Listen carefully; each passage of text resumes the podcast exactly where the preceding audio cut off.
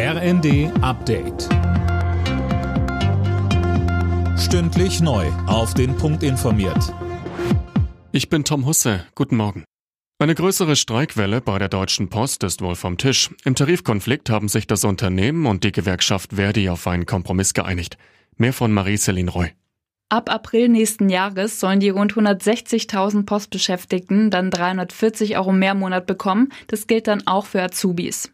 Außerdem soll es dann eine Sonderzahlung zum Inflationsausgleich von insgesamt 3.000 Euro über 15 Monate geben. Die Post sprach von extrem schwierigen Verhandlungen. Der neue Tarifvertrag soll zwei Jahre laufen. Vorher müssen allerdings die Verdi-Mitglieder im Rahmen einer Urabstimmung noch grünes Licht geben.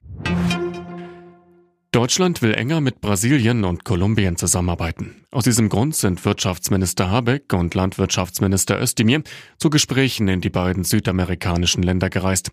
Dabei geht es sowohl um wirtschaftliche als auch klimapolitische Fragen. Filmfans blicken gespannt nach Los Angeles. Dort werden in der kommenden Nacht die Oscars verliehen. Und Deutschland geht als einer der großen Favoriten ins Rennen. Das Weltkriegsdrama im Westen nichts Neues hat satte neun Nominierungen bekommen darunter für den besten Film. Auch Frank Petzold, der die visuellen Effekte für den Film gemacht hat, kann auf eine Trophäe hoffen.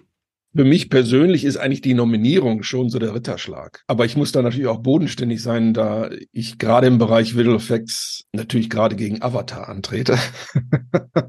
Aber für die äh, anderen Nominierungen, ich denke schon, dass da ein bisschen was hängen bleiben wird. Bayern München hat die Tabellenführung in der Fußball-Bundesliga gefestigt. Gegen Augsburg siegten die Bayern 5 zu 3. Außerdem gewann Leipzig gegen Mönchengladbach 3 zu 0. Frankfurt und Stuttgart trennten sich 1 zu 1, ebenso wie Hertha und Mainz. Auch im Revierderby zwischen Dortmund und Schalke gab es ein Unentschieden, 2 zu 2 der Endstand. Alle Nachrichten auf rnd.de